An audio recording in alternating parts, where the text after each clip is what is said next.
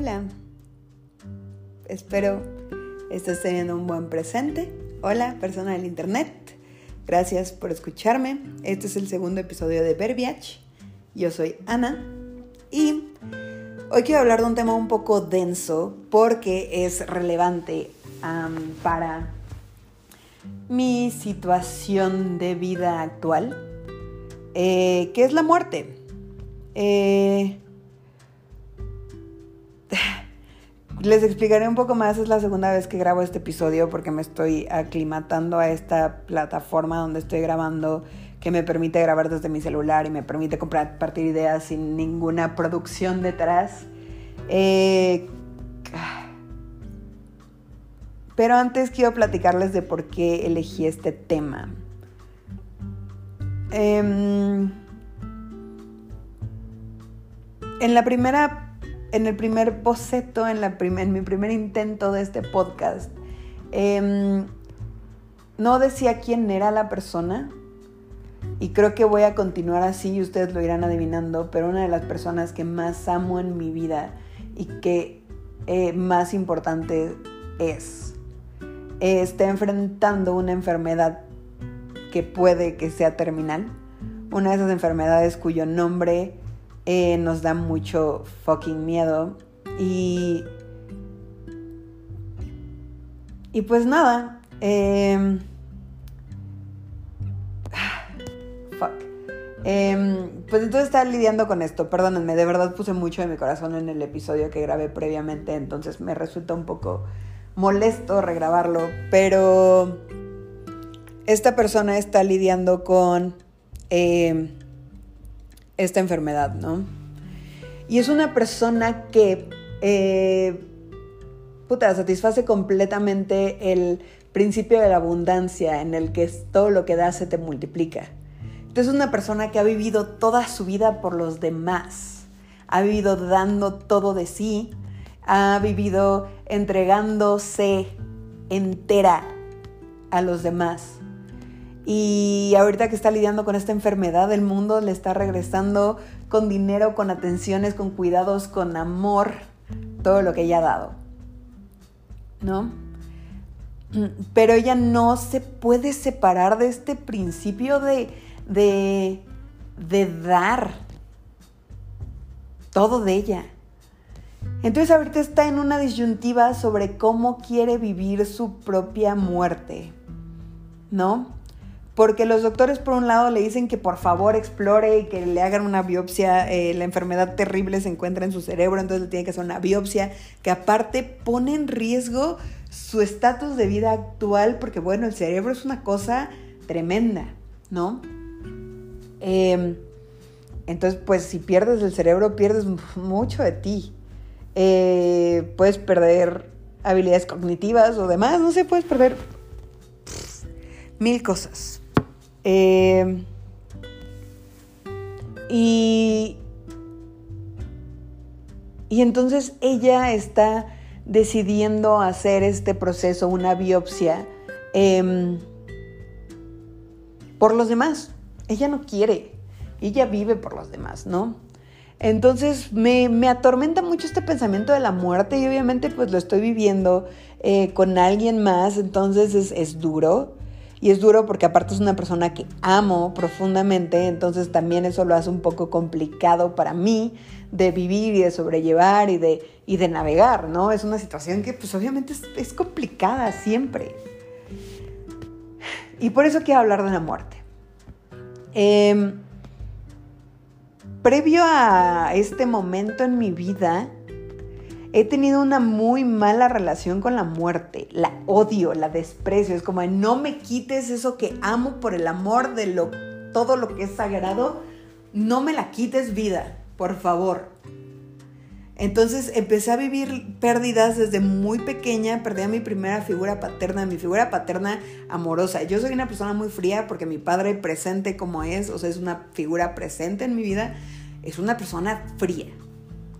Y esta otra persona, esta figura paterna, era todo amor y todo vida y todo ternura y, la perdí a los cinco años. Y fue terrible Tuve otras pérdidas posteriormente en las que o era sorpresa o navegábamos juntos por una enfermedad y culminaba en el fallecimiento de esta persona. ¿No?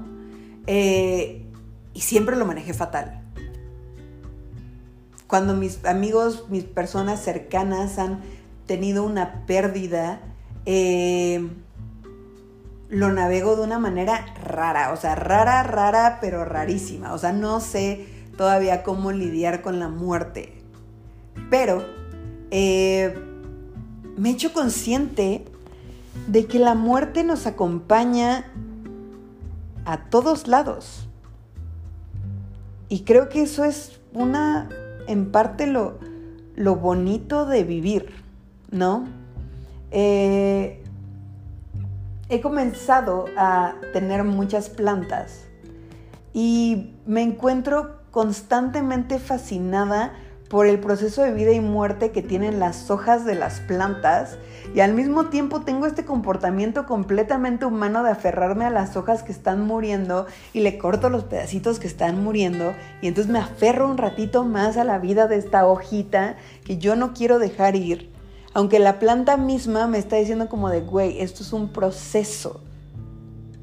Porque así como hay hojitas que se están secando, hay otras que están naciendo y yo me encuentro completamente fascinada por la existencia de los bebés plantitas que van saliendo y que me dan vida diariamente y que cada día son diferentes mis plantas. Por estos bebecines que me están dando. Y entonces yo las cuido una manera en la que ellas me sigan dando este thrill que me da la vida.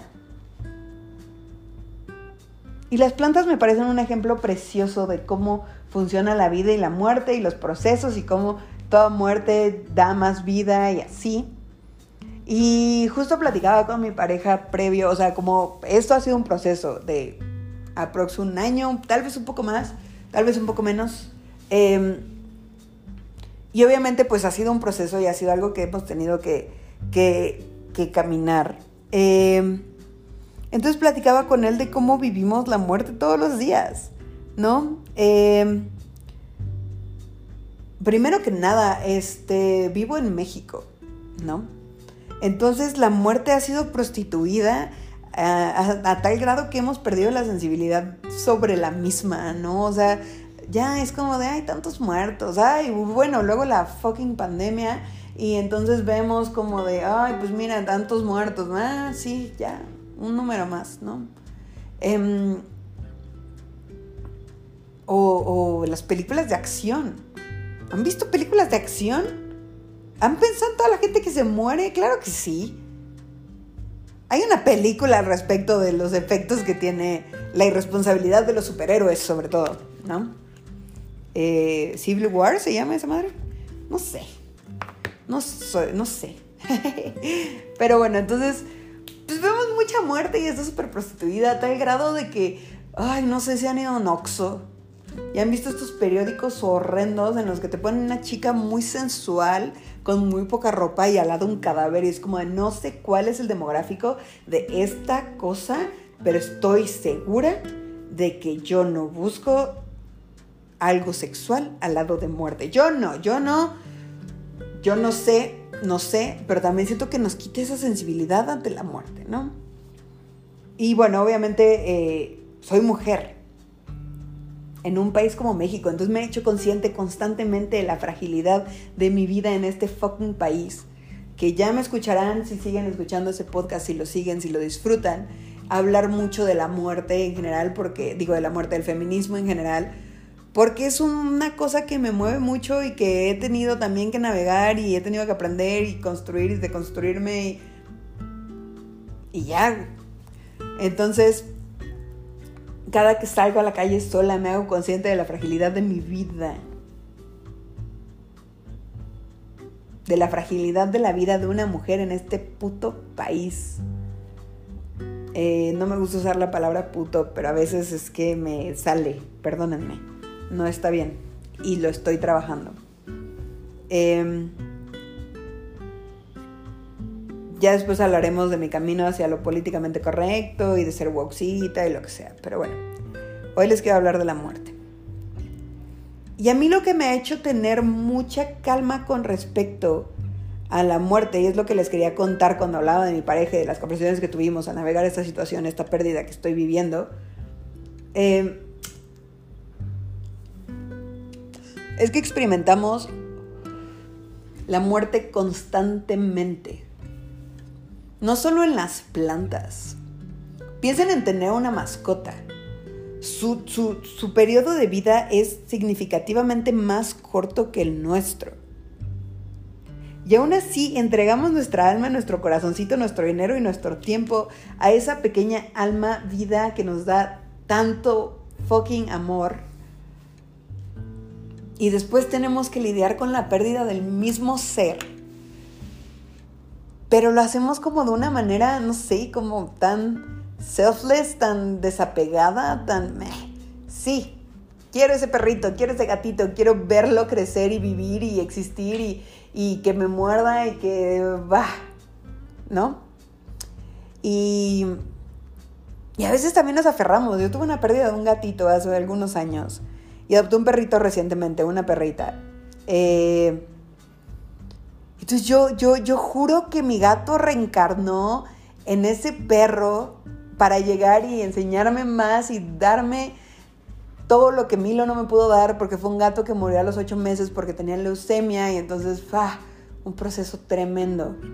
Una cosa terrible, una cosa terriblemente dolorosa. Entonces yo, al haber tenido esta pérdida, me aferro a este ser. Em, tanto que ya proyecté mis deseos de este ser, de que este ser siga existiendo. A otro ser que no tiene nada que ver, ¿no? Y es algo que habla la gente, no sé, hay muchas teorías psicológicas, espirituales, en las que hablan como de, no, es que si tus padres tuvieron un aborto previo a ti, tú tienes el peso de ese ser. No lo sé, mira, yo no sé. Yo no sé, yo no sé nada. Puede que sea cierto y yo estoy aquí tratándolo como si fuera algo tonto, perdónenme, pero pues sí, o sea, están esas teorías maravillosas, locas, de... Eh, que cargas con muertes pasadas, ¿no? Eh,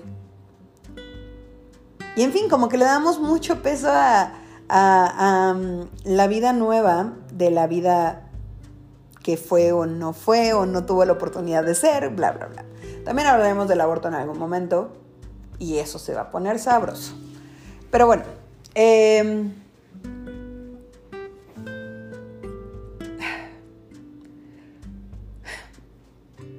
Cuando tuve esta conversación, de la que nunca les voy a hablar aparentemente porque sigo yéndome por tangentes extrañas, eh, hablaba de que ya experimentamos la muerte de muchas maneras, pero no solo con eso. Pensemos en cuando vemos una serie, ¿no? Em, vemos la serie, la vivimos, la disfrutamos. Le dedicamos dos días enteros y somos atascados dos días de nuestra vida a ese contenido y lo perdemos. Y puede que seas un atascado también y quieras verla 17 veces y entonces nunca experimentes la pérdida de esta serie maravillosa Grey's Anatomy. Yo tengo una conexión tan profunda con los personajes de Grey's Anatomy que cada vez que se mueren siento que se murió alguien de mi familia porque crecí con ellos, crecí con estos personajes, crecí con su historia y con su devenir. Entonces claro que sí me pega, ¿no? O un libro conectas muchísimo con un libro y con los personajes de un libro y con su historia y con su vida y con su camino y con los retos que tuvieron que pasar. Cierras el libro, se acaba el libro, bye. Dejan de existir estos seres. Pero no, pero no. No dejan de existir porque viven en ti. O sea, no puedo creerlo, la razón que tiene el Rey León de él vive en ti. De verdad, o sea, a mí me llega mucho esa canción, la vi en la obra, me tatué porque yo siento que todas las personas que han pasado por mi vida viven en mí, pedacitos de ellos, y ahorita hay una tendencia en TikTok de eres un mosaico de personas y bla, bla, bla, bla, bla, bla, bla, ¿no? Entonces, bueno, somos un mosaico de personas. Eh, y, y viven en ti yo sé que esta persona que yo estoy en un proceso de perder o no perder, que me ha hecho ser muy consciente de la muerte, vive en mí porque Hace rato fuimos a ver una película y nos reíamos en las mismas partes y nos reíamos igual y veo mi cara y se parece a la suya y veo cómo me expreso y veo cómo hablo y veo cómo me enojo y veo cómo empatizo y cómo le hablo a mi perro y veo tanto de esta persona en mí que no se va a morir nunca. Y experimentamos la muerte de mil otras maneras. No sé cuántos de ustedes, y tal vez muchos, y tal vez yo no tengo relaciones duraderas, sigan teniendo contacto con sus amigos de la primaria, de la secundaria, sigan frecuentándolos, sigan sabiendo qué pasa con su vida. Pero muchas veces experimentamos la muerte sin este sentido de pérdida, porque solamente es un proceso orgánico en el que pierdes gente en la vida. Pero como no fallecieron, como siguen en este plano de existencia está la posibilidad. Y a los humanos nos maman las posibilidades. Hace tiempo me quitaron un ovario y una trompa de falopio porque tuve un quiste ovárico que fue enorme y, y yo tenía 15 años. Y yo desde los 5 soy consciente de que no me quiero reproducir porque no es mi llamado y no tengo la vocación y no tengo la personalidad, la paciencia, el amor, el tiempo para dedicarle a un ser tan complejo como un humano. Lo he sabido siempre. Pero yo cuando me quitaron esto, fue como de, es que me quitaron el 50% de mis posibilidades de esto que no quiero. Pero ¿qué tal que lo quiero después? Es como si tú vas a una heladería y siempre pides helado de chocolate, siempre, religiosamente, helado de chocolate. Pero aquel helado de chocolate no sería tan atractivo si no hubiera todas las otras opciones que tú estás rechazando por esta opción que es el helado de chocolate. Así es perder gente diariamente, no diariamente tal vez, pero gradualmente conforme a los años, porque tú vives en esta idea de que, ay, pues voy a perder, ¿no? Voy a perder esta posibilidad de, de que si quiero, ahí está la persona. Y, pues qué tonto, ¿no? Pero más allá de qué tonto, em, quiero decirle de otras maneras en las que experimentamos la muerte en este constante devenir que es estar en este planeta, en este plano, en esta vida. Con cosas tan sencillas, experiencias tan sencillas como comer algo se acaba.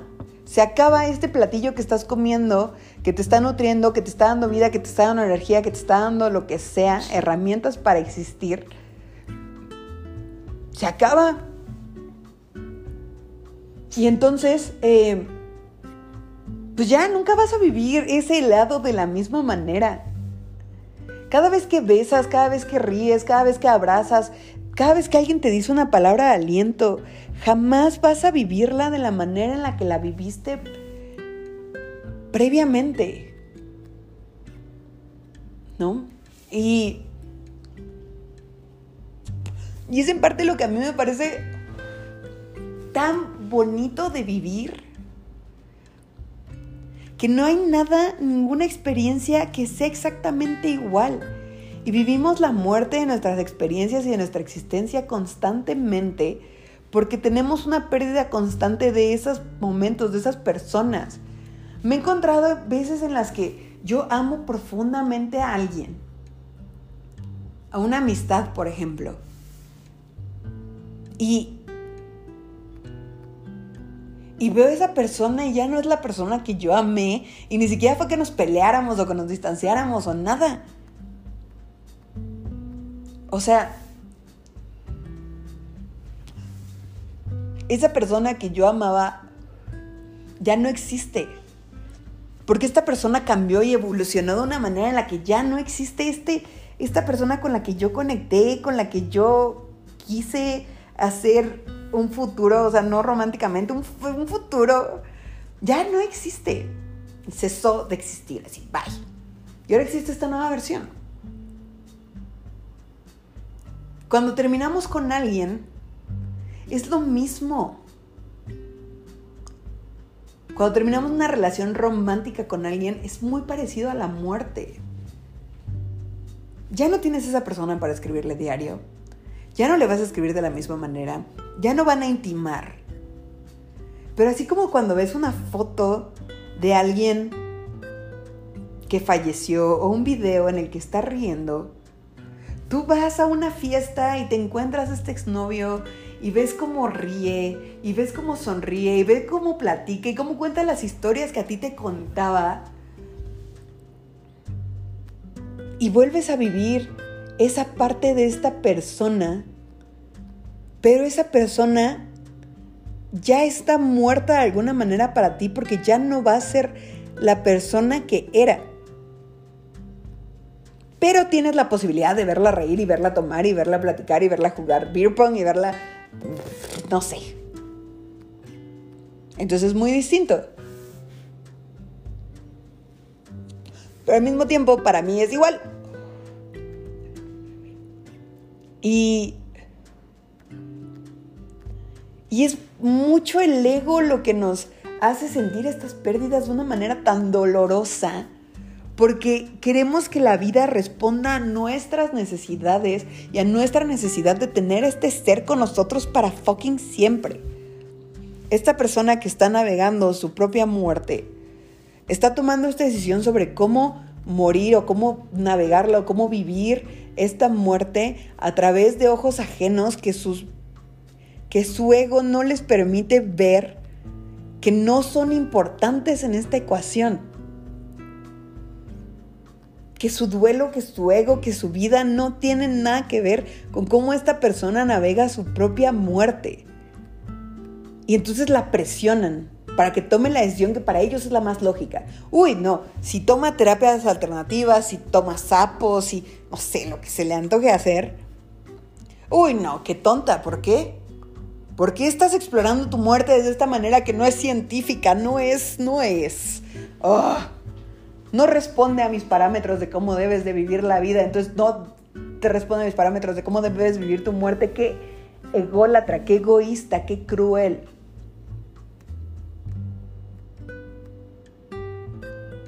Porque no nos debemos a nadie en nuestra vida y no nos debemos a nadie en nuestra muerte, ¿saben? Y más allá de eso, eh,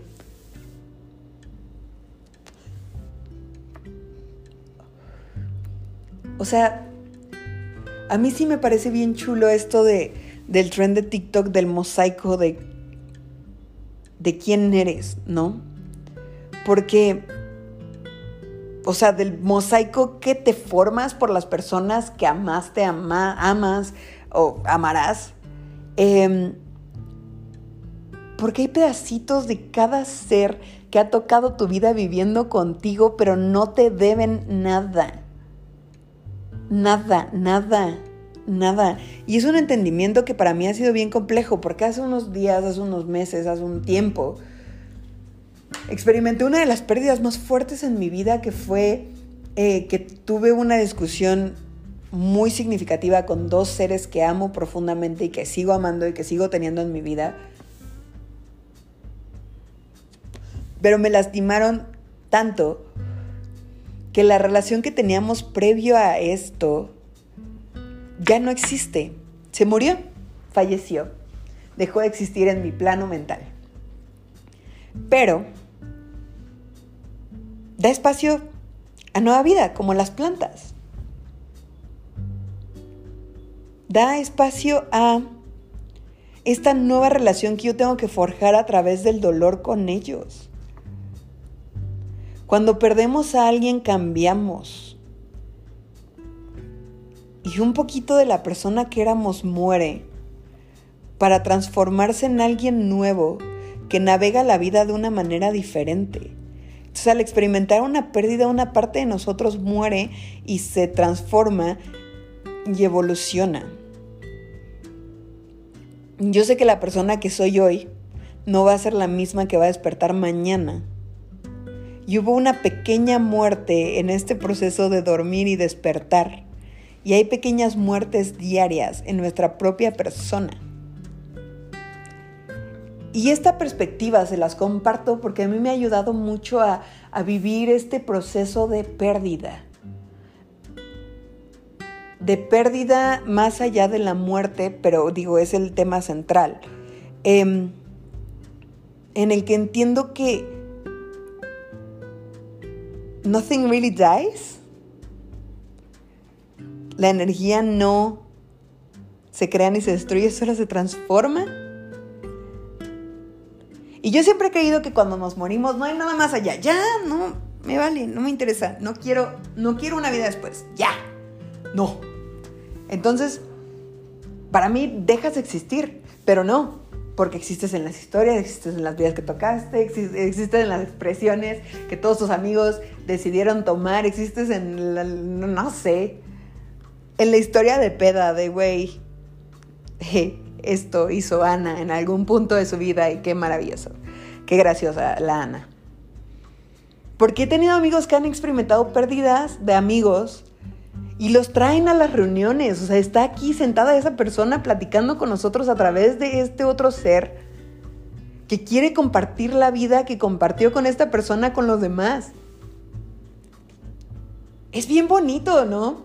Y bien triste, claro, obvio, pero qué bonito es. Para mí eso es mucho más bonito que el cielo, la reencarnación. Para mí es bien bonito saber que yo voy a llevar un pedacito de esta persona que está en este proceso por existir y por haberla conocido y por haberla reconocido de el término reconocer de volver a conocer y del término de reconocer a la persona que está parada enfrente de mí ya no tiene ninguna responsabilidad para conmigo y puedo conocerle a ella. Puedo conocerla a ella. Y pues nada, creo que en mi versión anterior de este podcast les decía más cosas, pero de verdad cuando, cuando te haces consciente de la mortalidad de una manera amable, de una manera eh, ay, es que hay una palabra como que te conformas, pero no como, no sé, la aceptas, you embrace it. Es, es más fácil navegar los lutos. Es más fácil navegar una pérdida para mí, aceptando que es el ciclo sin fin. El Rey León, como enseña sobre la muerte? Eh? Em,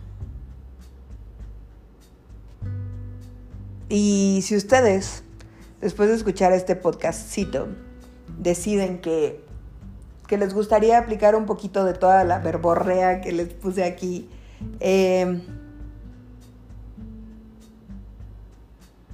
va a ser doloroso al principio porque te haces consciente de, de todo lo que vas perdiendo en la vida, pero al mismo tiempo te hace sentir un consuelo ante la pérdida bien chido. Yo soy la que está navegando esta pérdida más fríamente de todas las personas que estamos involucradas y es en gran medida porque entiendo que estamos rodeados de pérdida todo el tiempo y no debe de doler. O no me duele. Y no sé. Nada. Creo que los invito a,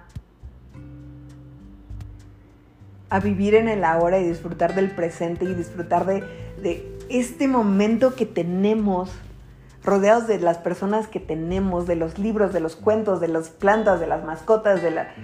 No sé por qué dije de los cuentos, pero sí, de las anécdotas, de las risas, de los besos, de las caricias, de los abrazos. Y es que cuando te haces consciente de que se va a acabar de verdad, o sea, lo abrazas más. Yo con esta persona que estoy consciente de que puedo perder, ahora la disfruto y saboreo cada momento que tengo de ella. Y entonces me da esta resignación, resignación era la palabra, me da esta resignación de, sí, está bien, puedes irte. Me diste todo, te dejo ir, te libero, te libero de mi ego, te libero de mis pretensiones, te libero de mis expectativas y te dejo navegar tu muerte y te dejo navegar esto que se acaba.